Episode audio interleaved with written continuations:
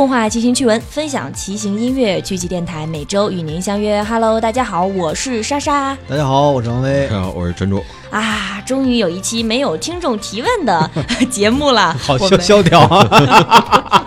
不萧条，你平时每次光解决听众提问，我们得夸夸夸说十几二十分钟，然后才能步入主题，让大家听得很是着急。今天呢，我们就哎刚好可以直奔主题。上一期跟大家说了刹车，这一期该跟大家说脚踏了吧？嗯，对，就是如果说刹车对于我来说都觉得只有微刹和碟刹两种，那脚踏对于我来说除了一个脚踏，还有什么可说的呢？这次我先说一下啊，莎莎老说咱们说的东西那个不接地气，高端，真的是。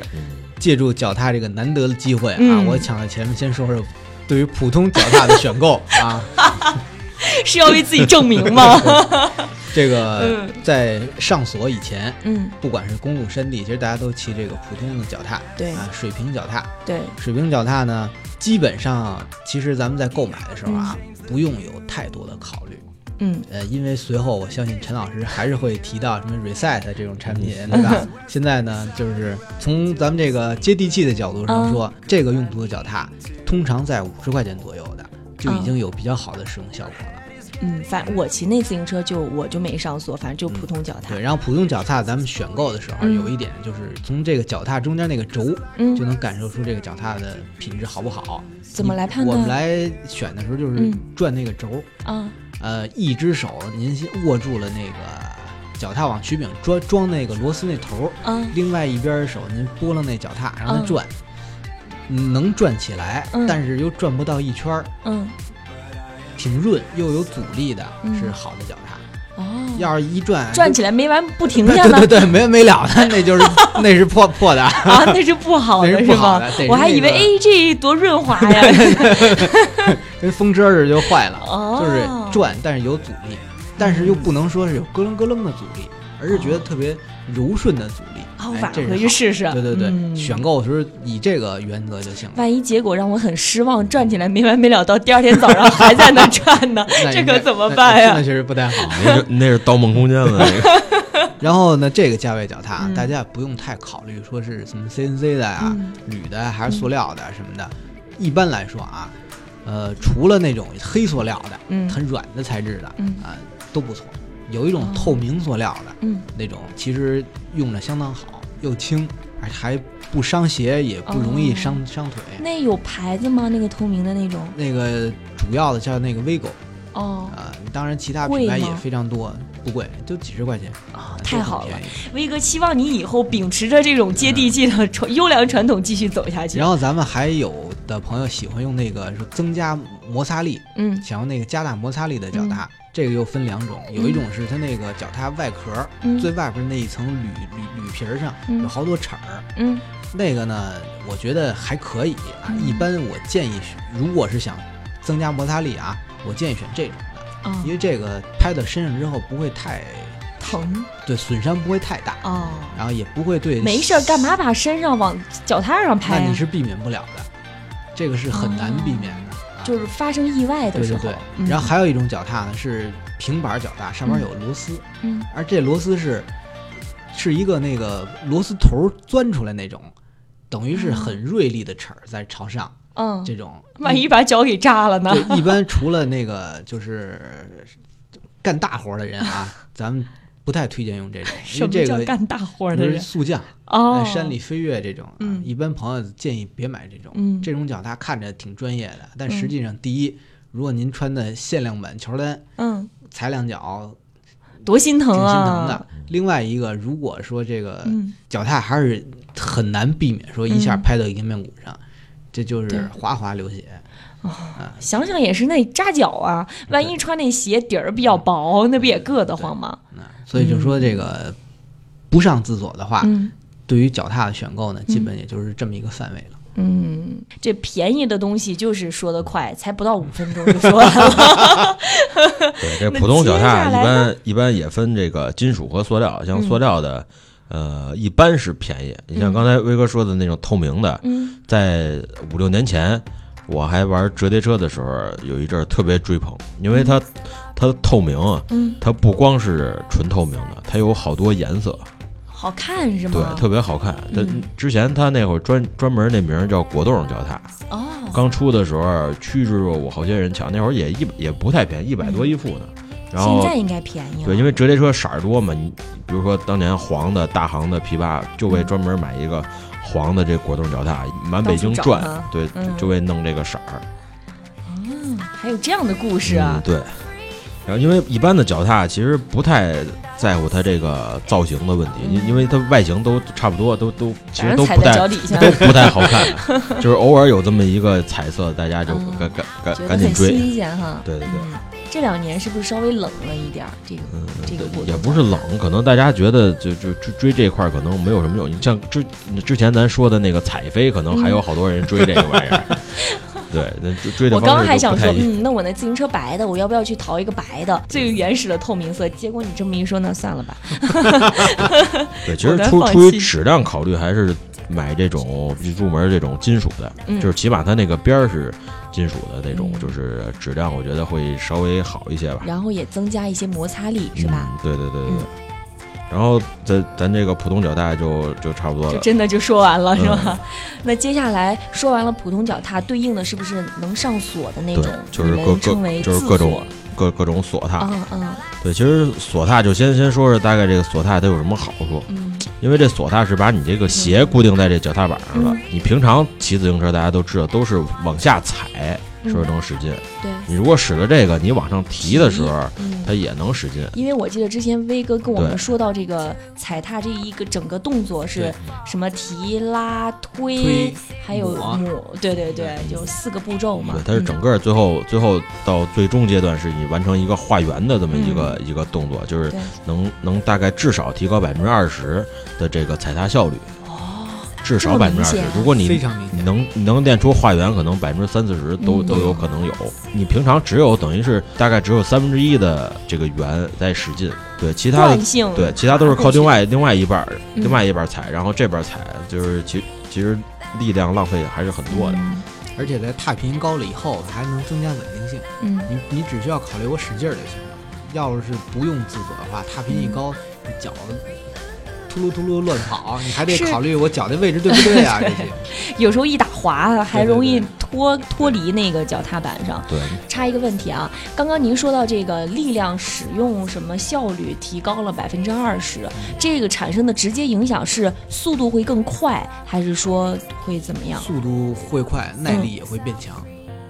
哦，就力量没有浪费。对对，其实也不光是力量没有浪费，就是你平常向下踩的时候，你使劲儿最大的其实是你这个大腿正面的这个肌肉。对，你如果是提拉的时候，你用的肌肉块不一样，你其他的肌肉可能都，你平常骑车用普通脚踏都没有什么锻锻炼到的机会，但是你这么骑，你你身上的各块肌肉用的用的几率会更大。这样更有利于我们修长自己的双腿，明白了。对，然后另外呢，还能纠正你的这个骑行姿势，因为你像好多人骑车腿撇着，或者或者或者内八内八字儿，你如果是用这个锁踏，嗯，把这个固定住了，你这个脚就基本上是正面向前的。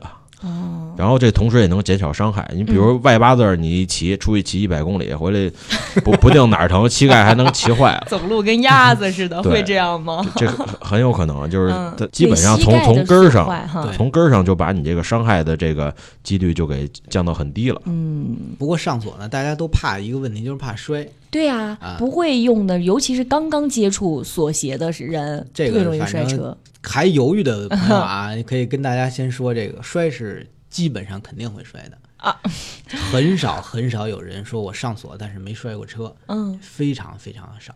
也不是有一个叫什么零速度摔车，零摔，一般咱们上锁摔车都是零摔，因为真正骑起来反而没事儿了，嗯啊，骑起来除非是撞人或者被撞啊，否则不会因为他摔，都是。下车，嗯，或者停车，忘了，忘了，没想起来，摔了。这时候想拿一只脚抬起来去那个撑地，嗯，发现拿不下来，一慌摔了。哦，大家你也摔过是吗？那肯定都摔过呀。这得摔几次才能长记性呢？一般来说有个两三回吧。哦，差不多就好，就会有意识的去注意它的存在。然后以后有意识就是离红绿灯或者人多点远远的就全摘下来。哦。然后有时候是我们摘下来好摘吗？好摘，这它但是根据不同品牌和嗯不同档次的又不一样。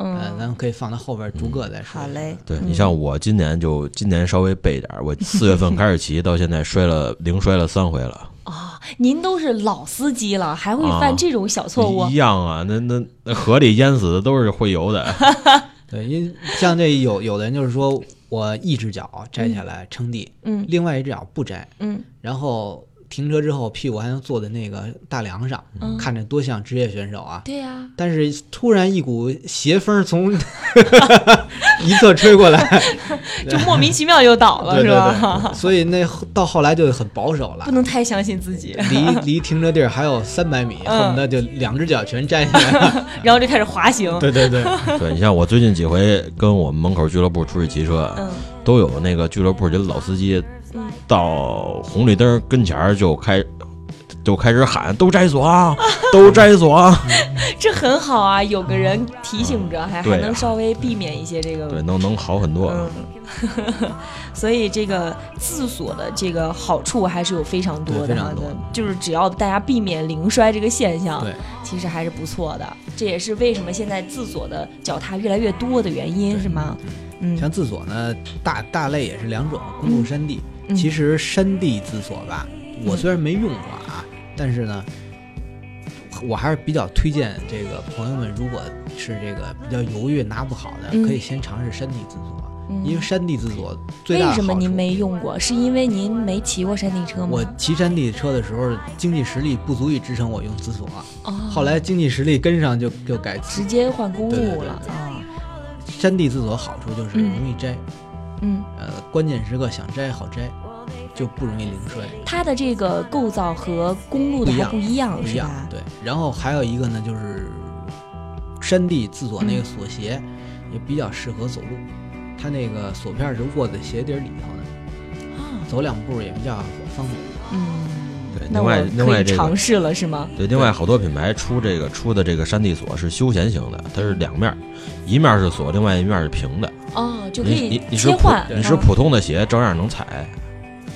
啊然后像西马诺它那个，比如西马诺的这个 M 五四零的这个山地锁，嗯它两边全是锁，但是你可以通过安一个 S T S S P D 的塑料片儿，然后来实现让一面变成平大。的那种，对嗯，这这个都是比较方便的。脚踏差差不多要多少钱啊？大概是什么价位？一般是两百多块两三百块钱，像像西马诺的，哦，一副左右哈。对，肯定肯定是一副，这玩意儿不不卖一个。当然也有贵的，我怎么总是问这种好傻好天真的问题？对，相相对来说，山地锁呃整体会比公路锁便宜不少。嗯你像因因为它平台用的比较多，尤主要是这个西马诺的，嗯西马诺的最高端的应该也就是五百多块钱吧，好像是啊，我我也没使过最像它那 Sant 嗯就那个。那个叫什么？那个 Sant 是速降式的，那那那个锁好像也就是，哎不对，Sant Sant 没有锁，Sant 是那个特别大我买的那个平过，一个那个叉 T R 的自锁，嗯是送人的，嗯，我记得价格应该是九百来块钱。哦，也是禧玛诺的是吧？对叉 T R M 九八五吧。那应该算是里面非常好的了吧？那那就算最高档的应该。嗯一般的用像这个 M 五四零或者这这种就是二三百块钱就搞定了。然后像我之前使的多的这个双面这个也是三百左右，肯定也能搞定。那像我这种小白同学，是不是就适合买一一个就是两面儿不一样的，一面锁的，一面儿平的，我可以有一个过渡期哈。嗯，因为因为像这个山地的锁鞋底下也比较平，你使那一面儿，嗯使那一面儿也能踩这个双面的这个平的那一面儿。哦你，像我前前两天去出去就是骑回来嘛，嗯骑回来大概在五环的位置零摔了一回，然后回程的 全程我都没敢上锁，嗯，然后就一直踩着平的，一直。踩着平那面到哦到家那一天出心理阴影。那一呃，我得大概不说品牌哈，大概问一下对应的这一双锁鞋大概有多少钱？锁鞋也是多少钱的，多少钱的都有。这从三百到三千吧，大概哦这个正常产品在在这个在这个范围里。行，我明白了，对我穿那个鞋就不贵，还算我能买得起。我买那个禧玛诺的锁鞋，大概是六百来块钱吧。那还好。对，穿好长时间。对，就跟咱们平时买一双运动鞋的价钱差不多。嗯，不错，这个我终于可以有消费得起的东西了。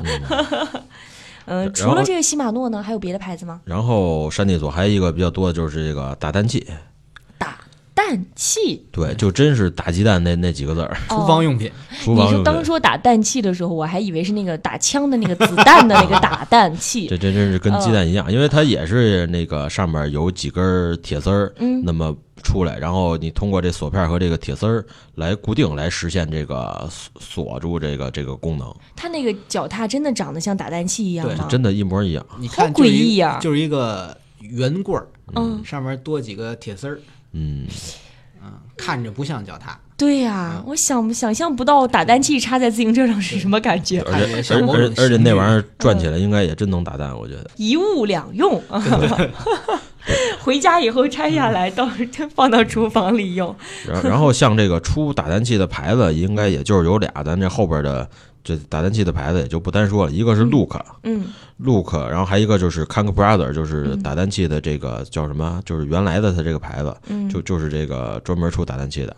它的那个造型是刚才说一根棍儿上面出几根铁丝儿，然后像 Look 的那个稍微显得比它这着实点，就是一根一根棍儿上面。插一块小酱豆腐吧，然后 然后酱豆腐，大大概是大概是这么个形状吧。然后今天怎么着都跟厨房杠上了。然后酱豆腐上面再出几根铁丝儿，就是显得我我反正从我的角度看，我觉得比那个 Kang Brother 的那个显得高档一点，可能好像价钱也比这个东西我还真是很少见到有人用，现在用的人还多吗？挺多的，嗯，挺多的。你呃，平常在公路上见的比较少。你要去去山里或者看那种什么越野比赛，使这个的还是比较多。然后另外这个打蛋器，它的尤其 Kang Brother 打蛋器，它的最大特点是特别的轻。嗯，因为你刚才听我们这形容也也知道，就是一铁丝儿，就是一根棍儿上面多几个铁丝儿。嗯，然后有好多公路的玩家也用这个打蛋器。真的能挂得住吗？肯定是可以。它那个铁铁丝儿是靠弹簧，嗯，有弹簧的力量。来把那个鞋底那锁链卡在里头。不是我们说的是铁丝儿，其实比铁丝儿粗点儿，就粗不少，算是 这个我算是叫什么铁棍儿吧？对对对，这个我得等那个咱们录完以后，回头我网上查一查这个图片什么的，可能会有一个更直观的感受。嗯，这刚说的是山地哈，一个是禧马诺，还有一个是打蛋器。对，呃，还有别的吗？呃，主主要就是这两个了，一般也没有别的了。接下来就要说大头的公路了。嗯嗯。其实公路说大头吧，它主要的系统也不多。嗯，一个禧玛诺的系统，还有一个 Look 的，这俩呢在很大程度上还能通用，只是说稍微有那么一点儿就是公差，有点差别啊。但是非要说用也能通上。对，这这说的公差主要是你你用不同平台，比如说你是一个禧玛诺的自锁，然后你用一 Look 锁片，你也能锁进去，但是它有时候会逛的，不太通用呗。呃，基本上也能通用。嗯，然后还有呢，就是棒棒糖。嗯，这个您之前其实介绍过。对，就是后来我一直用这个棒棒糖。然后还有像那个 Time 的脚踏，嗯，用的人其实还比较少。哎，刚刚说到棒棒糖，我又打断一下啊，因为之前您介绍过，然后网上就有听众就好像很愤世嫉俗的样子来留了个言，说说威哥光顾着介绍说它好，但是他并没有跟广大听众，意思就是说那东西很贵，然后你只推荐了好，但是你没有说它贵，呃，它到底有多贵呀？棒棒糖这个价格吧，从最低的钢轴，嗯，就是黑钢轴，嗯，到空心钛轴。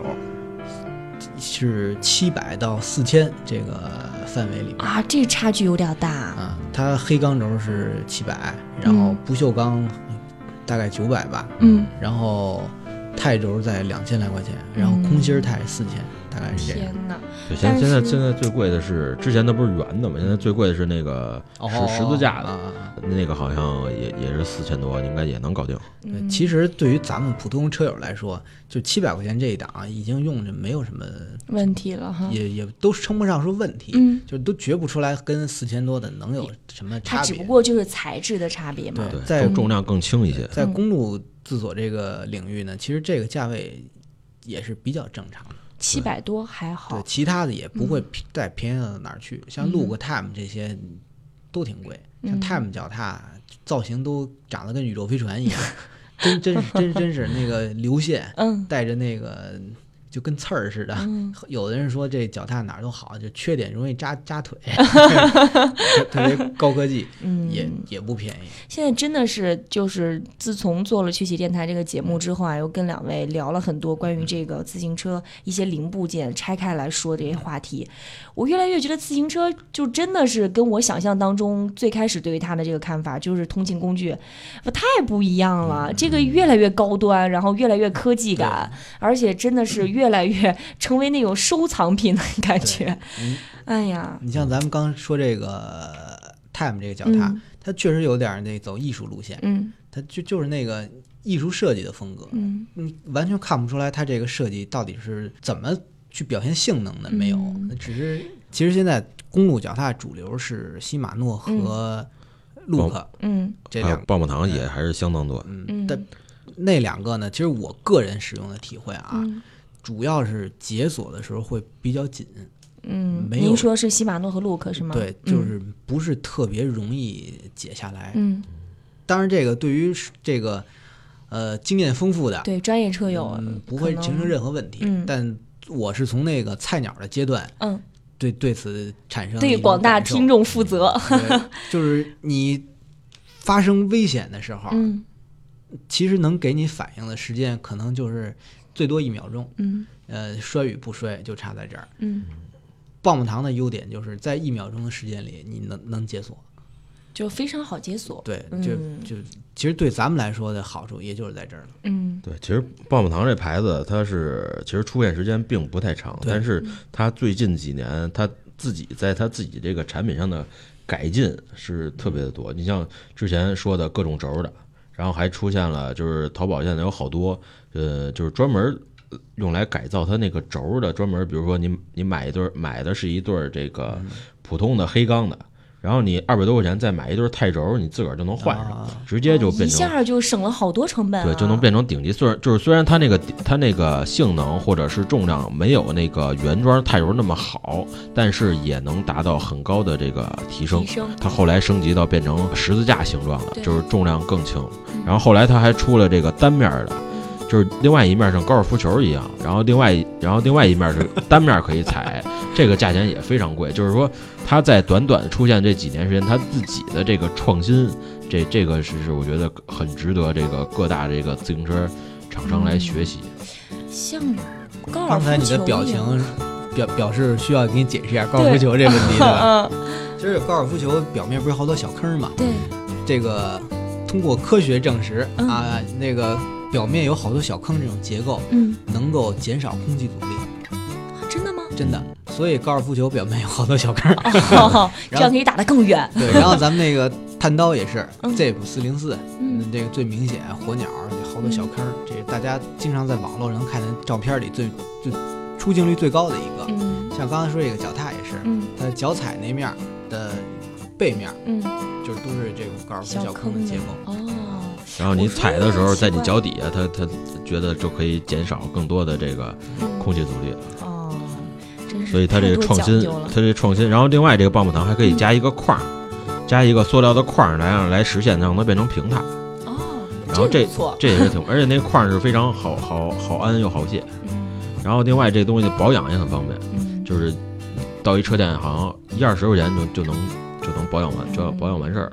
所以你俩都还挺力推这个棒棒糖，对对对对对。竹哥也在用吗？这个？呃，我新买完还没还没换上，我我我我到一车店想让我想让他给我直接换那个固体油，然后也没给我弄完。我估计这周末应该能能使上了吧？嗯。然后你去怀柔的时候会带上吗？自行车自己的？应该能。我想我想带上呢，看车上有没有地儿，得拉好些东西吧。让我瞻仰一下你们的坐骑。然后像刚才刚才说这个 Time，我觉得 Time，我觉得可能就是。就不太喜欢改进这种，就是在创新方面比较懒，比较懒。就是我觉得主要问题是这个，它 Time 是法国公司，嗯，你像法国的好多汽汽车，好多人吐槽它这个设计反人类。我前两天开我们办公室周姐的车，我想超车，我找半天没找着这喇叭在哪儿，后来告诉我在旁边一杆儿的头上有一个钮儿，这这真是什么车啊？就就是那个雪铁龙。法国的雪铁龙是这么拧吗？啊，不在方向盘上，不在方向盘上，我找半天摁半天，把方向盘快摁摁趴下了，也也没找着。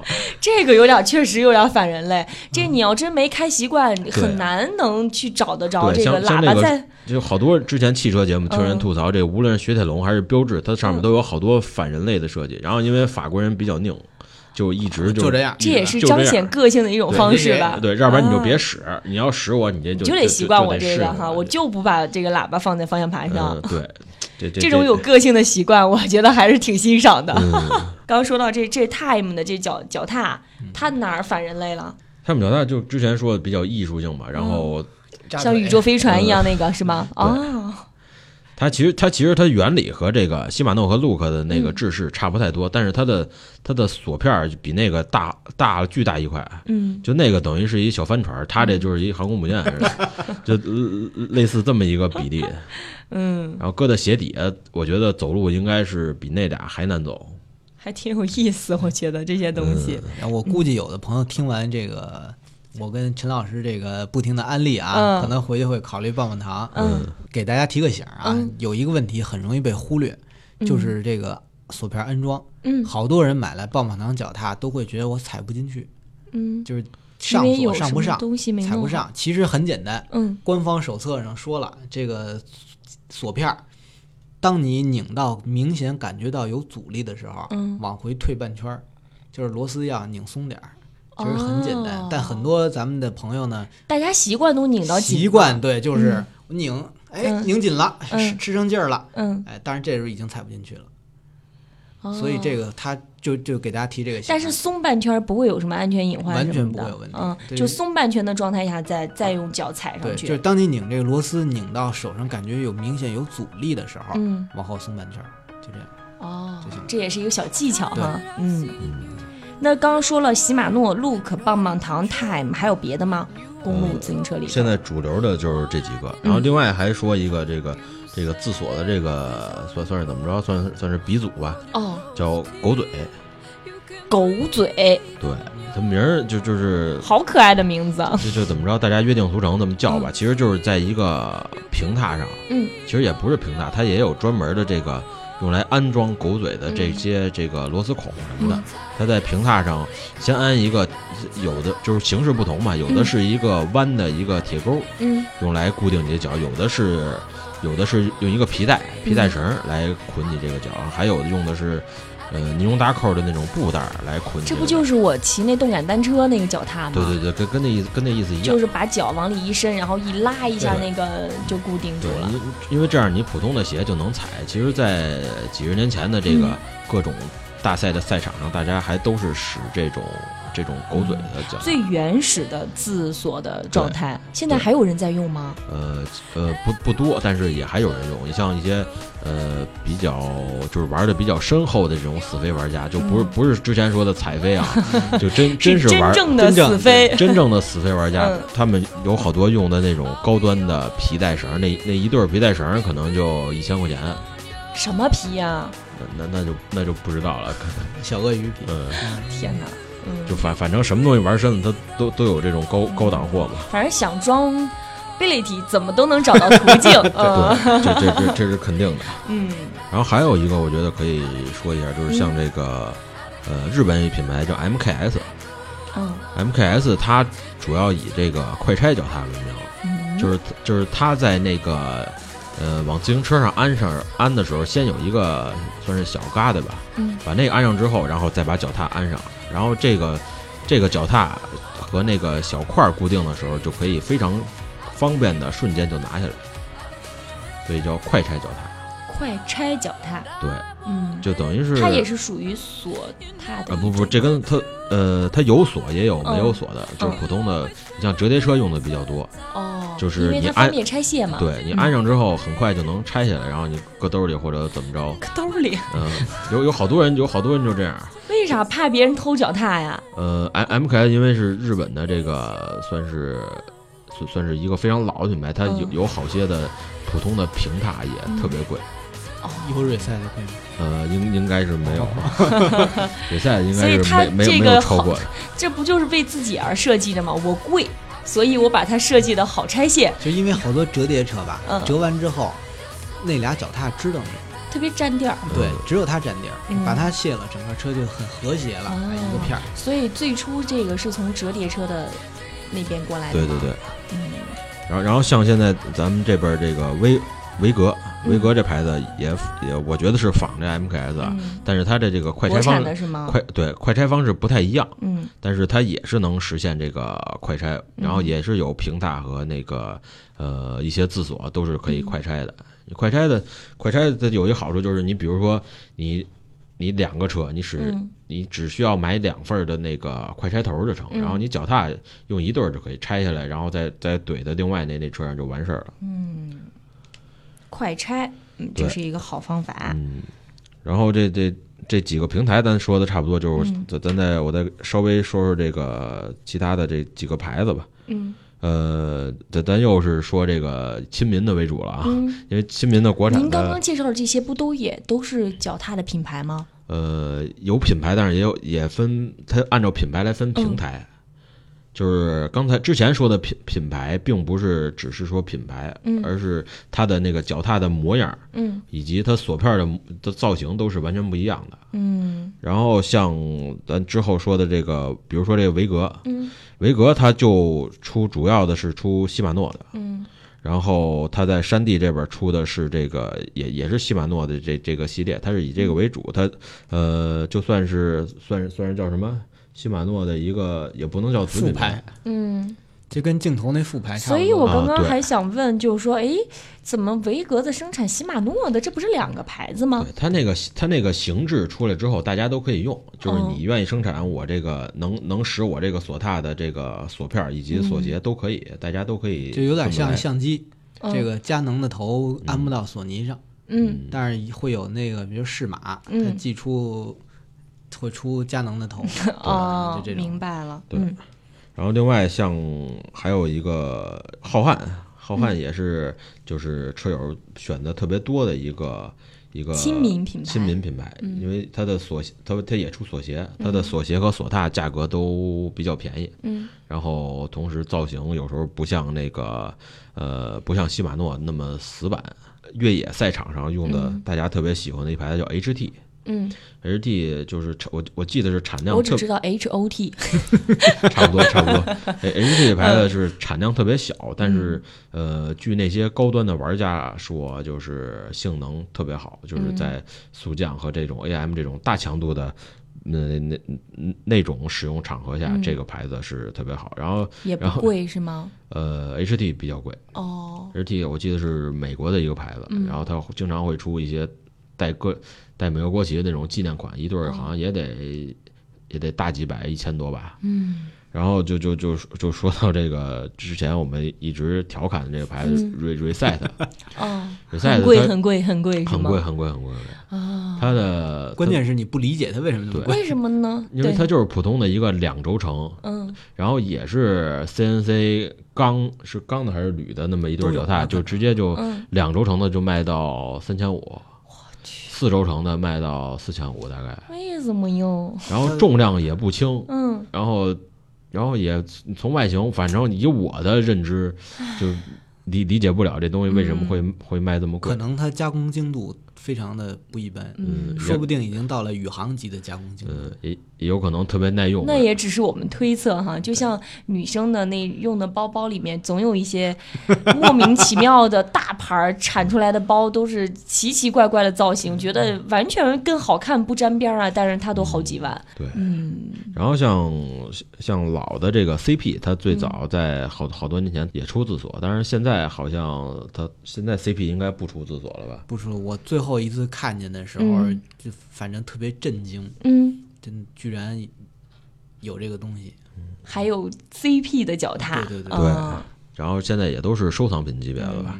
然后像这个平踏，还有一个也做的挺好，是 Race Face，嗯，Race Face 这牌子也做什么车把，也做牙盘，嗯，呃，但是它的脚踏就是平踏。那个也是山地比赛用的比较多，就是呃造型也是特好看。只做平踏不做锁踏是吗？呃，我应该是没见过 Race Face 的锁踏。嗯，然后品牌大概就是这些，就大家都觉得这个安装这个脚蹬子，嗯，特别简单，对啊，但其实有好些人不会安，嗯，就比如我，之之前之前有调查，就是说，就虽然脚蹬子就是拧上就完事儿，就但是有好些人就愣是不知道它这个螺纹。因为脚蹬子肯对肯定是往前转，然后就等于是你越踩越踩的话，它越越紧。但是有好多人，好些人真是真是不知道，也不需要知道。现在 反正有车店嘛，都有车店的人帮忙那个。除了就是刚刚您说到的这个折叠车需要好拆卸的这种，它需要学习一下。普通的脚踏没事儿，咱也不会把它往下卸。而且脚踏现在也是一个耐用部件。嗯嗯嗯。对，这玩意儿其实很难坏。